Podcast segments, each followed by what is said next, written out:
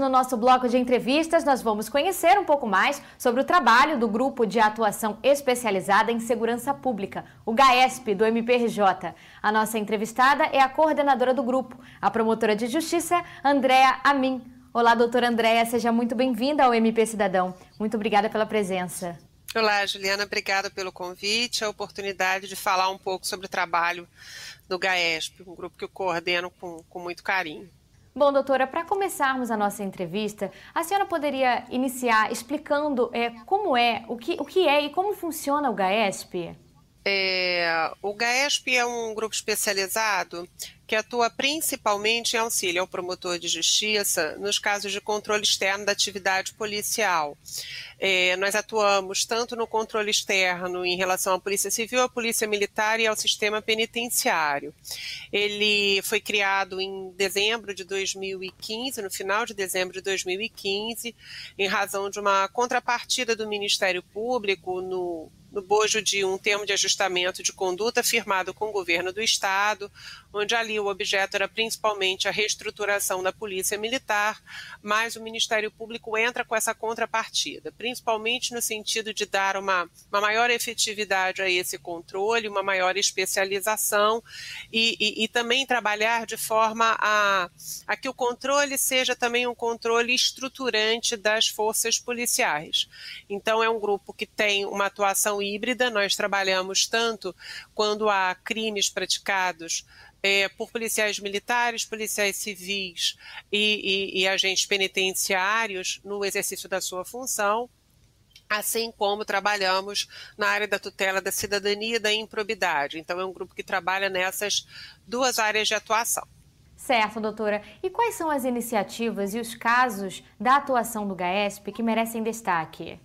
Ainda que o controle externo ele seja visto muito como uma atividade ligada ao promotor criminal, e o promotor de investigação penal, e de fato é também, porque cabe a ele fazer a fiscalização e as visitas aos batalhões, às unidades penitenciárias, é, ao, às delegacias de polícia, trabalhar nos inquéritos policiais, nos casos de homicídio decorrente de intervenção policial, casos de tortura, casos de crimes praticados por agentes das forças de segurança. Eu acredito que, que que hoje o, o, ponto mais alto de atuação do grupo é principalmente é, na área de tutela da cidadania e principalmente no sentido de melhor estruturar essas polícias para que elas tenham uma maior eficiência na sua atuação final. Por exemplo, é, nós temos uma ação civil pública com sentença favorável, onde aparentemente se tratava de uma questão que não tinha uma relação direta com o controle externo, mas no fim último acabou propiciando uma maior eficiência do IML. Era um serviço de verificação de óbito, que é um, um na verdade, um serviço ligado a pandemias, a identificação de doenças infecto-contagiosas, numa atuação preventiva da saúde. Só que esse serviço, por ainda não ter sido instalado, os corpos cujas mortes ainda não tinham sido identificadas eram levados para o IML, impactando o trabalho do IML com uma atividade completamente diversa da sua atividade fim.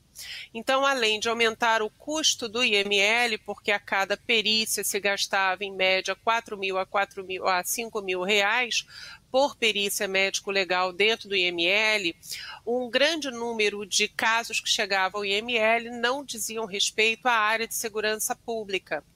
Com o ajuizamento dessa ação, com um trabalho realizado junto à Polícia Civil e também ao, ao Conselho Regional de Medicina, com uma capacitação dos médicos para a, a, a identificação da, das causas das mortes, ou então a não identificação do caso como morte suspeita, porque poderia levar à abertura de inquérito, nós diminuímos o impacto no IML só com a decisão que ainda está em fase de execução em cerca de 30 a 40% dos casos que estavam chegando lá.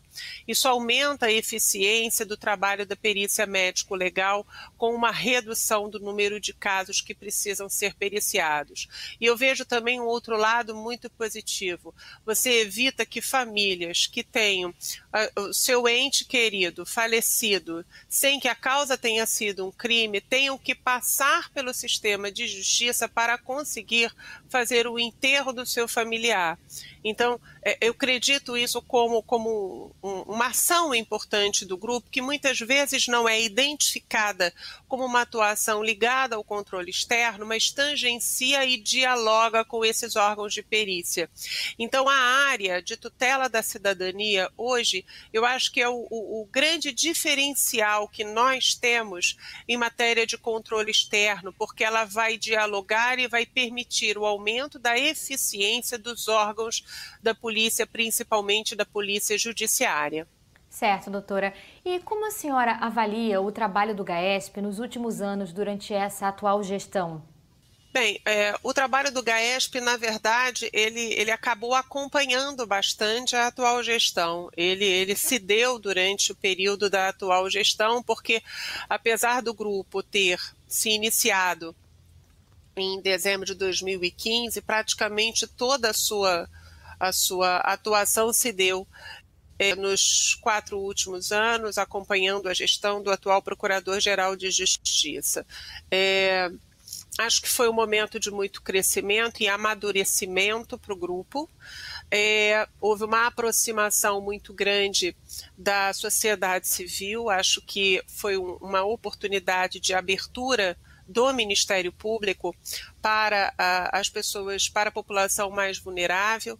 Nós tivemos, eu acho que, um ponto alto que, que é digno de nota, que foi a primeira audiência pública que tratou do tema segurança pública e operações policiais, com a presença tanto de policiais quanto de, de, de moradores de áreas mais sensíveis, áreas mais carentes da cidade. Houve o, o, comparecimento tanto de membros da academia, pensadores, como de, de, de eh, de membros do Poder Legislativo, do Executivo. É, houve um comparecimento em massa, é, tanto do, dos membros da Casa, os promotores que, que atuam principalmente na área de controle externo, assim como várias pessoas ligadas a movimentos sociais, mas muitos moradores de favela, e com a presença do Procurador-Geral de Justiça a todo tempo. Isso foi um, um, um momento assim marcante. É, todos tiveram oportunidade de fala, falas distintas, num, num momento democrático assim muito, muito importante. Essa audiência pública se deu em razão do próprio, da própria execução do termo de ajustamento de conduta, para a gente entender melhor o impacto das ações policiais na realidade das vidas é, dos moradores de áreas sensíveis e vice-versa, tanto ouvir quanto permitir que todos fossem ouvidos.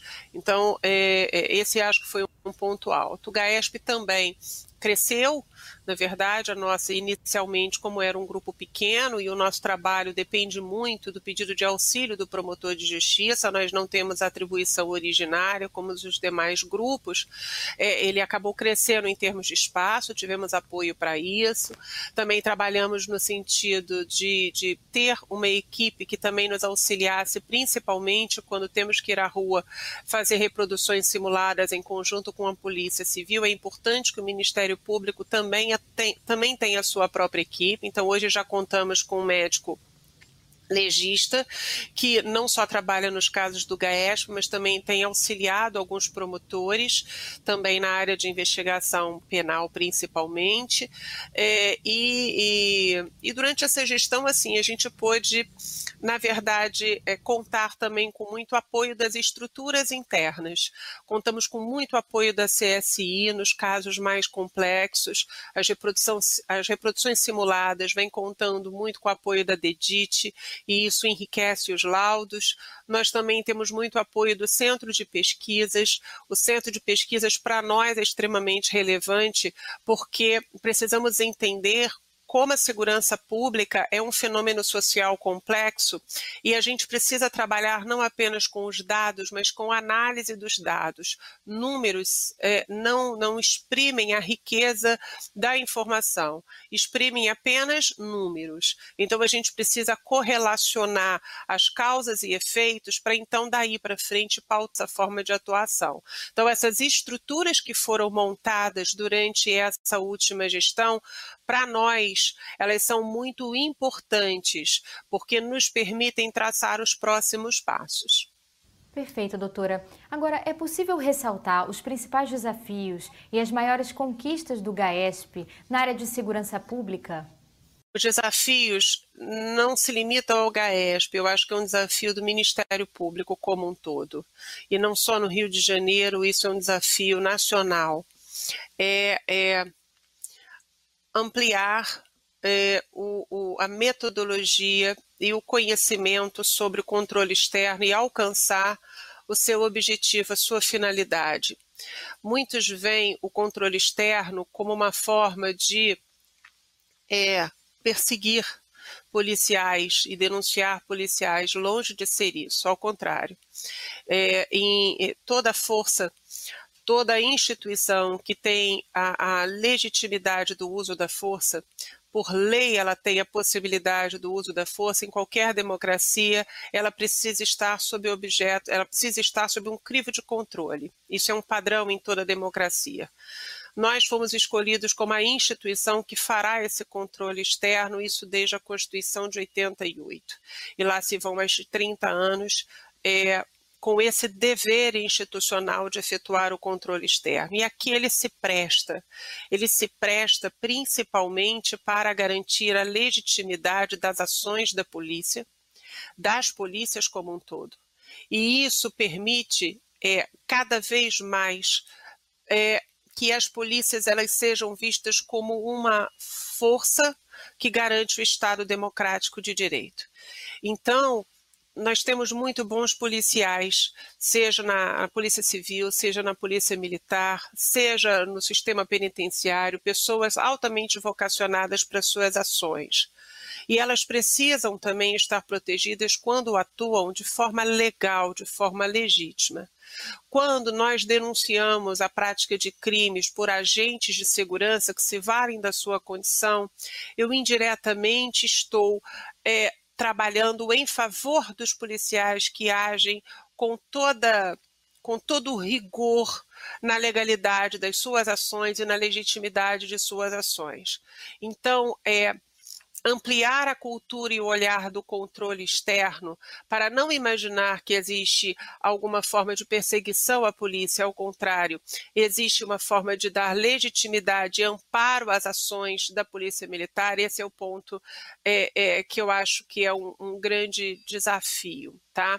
Mas eu considero também que nós tivemos grandes conquistas porque, ainda que muitas vezes isso não seja publicizado, o trabalho de construção de protocolos, de trabalhar junto com as polícias para a atualização das suas normativas, um, tra um, trabalho prospectivo, como, por exemplo, muitas vezes, num inquérito policial ou num PIC, nós não temos sinais ou evidências de que houve uma execução ou a prática de um crime, mas nós temos aqui evidências que houve uma falha operacional e que ela precisa ser melhorada. E essa falha operacional nos leva a acionar a própria polícia para me melhorar os seus mecanismos de atuação no seu dia a dia. E isso não é construído de cima para baixo. Isso é construído, na verdade, numa mesa de discussão, através de grupos de trabalho, através de pensar em conjunto, onde nós tentamos entender o lado da polícia, dialogamos com a sociedade civil, servimos de pontes para a polícia e a sociedade civil, construindo a sim uma solução conjunta. Já que eu estou falando muito da Polícia Militar, só para dar alguns dados da Polícia Civil, nós temos aí uma formação de de um grupo para atendimento à saúde do policial civil. Conseguimos, depois de várias recomendações e reuniões, que fosse aberto o concurso para a lotação de cargos na Polícia Civil, porque a Polícia Civil hoje está com um volume é, é, de policiais muito aquém do seu quadro, que é de mais de 20 mil policiais, e hoje nós temos 8, 8 mil policiais em campo.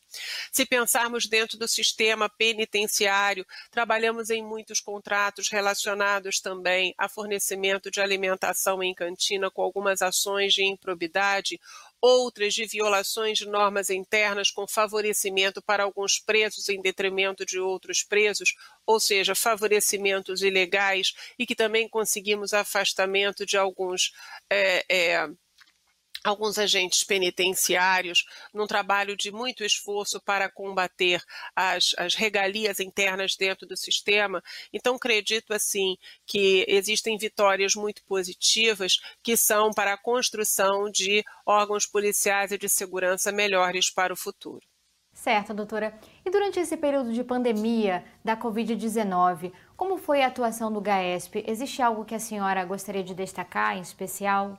Olha, para nós não foi um período fácil de trabalho, porque na área criminal nós temos muitos inquéritos que são físicos. Então, toda a parte documental continuamos trabalhando normalmente, mas houve uma dificuldade inicial para continuar a ouvir tanto os policiais quanto é, familiares de vítimas, enfim, eventuais testemunhos. Então, houve uma dificuldade inicial e depois criamos uma logística que nos permitiu trabalhar de forma adequada e desde julho retomamos as oitivas através de meios digitais e agora também através de meios físicos. No âmbito da tutela da cidadania, cidadania, os inquéritos continuaram a andar tranquilamente e nós auxiliamos também a força-tarefa, principalmente no diálogo com as forças de polícia. Então, é, auxiliando é, é, é, nós ajudamos na construção de um protocolo, um protocolo entre município, forças policiais, polícia militar, polícia civil e corpo de bombeiros, para melhor estruturar quem fazia quem e quando é que a polícia apoiaria nesse momento de emergência sanitária também os órgãos da prefeitura do Rio de Janeiro. Qual seria o papel da polícia militar e o papel da polícia civil? A polícia civil também foi muito colaborativa e, e, e nós conseguimos dar um grande passo para que é, é, a Polícia Militar conseguisse, desde logo, fazer o, o, o, termo circunstanciado, portanto, sem ter que fazer a prisão em flagrante, fazer um encaminhamento é, é, do, do agente preso, do cidadão preso à delegacia, desimpactando muito a delegacia e contribuindo para que não houvesse uma aproximação muito grande em relação a ao cidadão comum e aos policiais civis e militares para evitar, inclusive, contaminação. Também ingressamos com uma ação civil pública para garantir EPIs e toda a estrutura para que policiais militares pudessem trabalhar com maior segurança, porque houve um, um, um grande número de policiais militares que foram contaminados também no período de pandemia e também cuidamos para que a Polícia Civil nos apresentasse toda a sua estrutura de proteção na área de saúde para que os policiais civis pudessem trabalhar de forma adequada e com maior proteção. Então, também foi um período de, de articulação é, com, com colegas e a polícia, e dada o trabalho que o GAESP realiza cotidianamente, para nós é mais fácil organizar as reuniões, chamar as autoridades e articular com todas as áreas do Ministério Público juntamente com as forças de segurança. Foi um período de muito crescimento profissional, considero assim, porque tivemos que fazer uso de mecanismos que não estávamos acostumados, mas o ser humano tem uma enorme capacidade de adaptação e as coisas acabaram fluindo positivamente com sucesso. Bom, doutora, infelizmente a nossa entrevista vai chegando ao fim. Eu, eu aproveito para agradecer novamente a participação da senhora no nosso programa. Eu é que te agradeço a oportunidade. Acho que o Ministério Público é, Bem, eu amo essa instituição acima de tudo e acho que dentro da área de segurança pública, que tem uma complexidade enorme, nós ainda temos muito a aprender, temos muito a aprender conjuntamente como classe, como instituição e temos um trabalho muito grande à frente. Espero que o GAESP, com a sua experiência e com o laboratório que esse grupo acaba sendo na prática, possa contribuir para ampliar a cultura do controle externo de forma muito propositiva. positiva.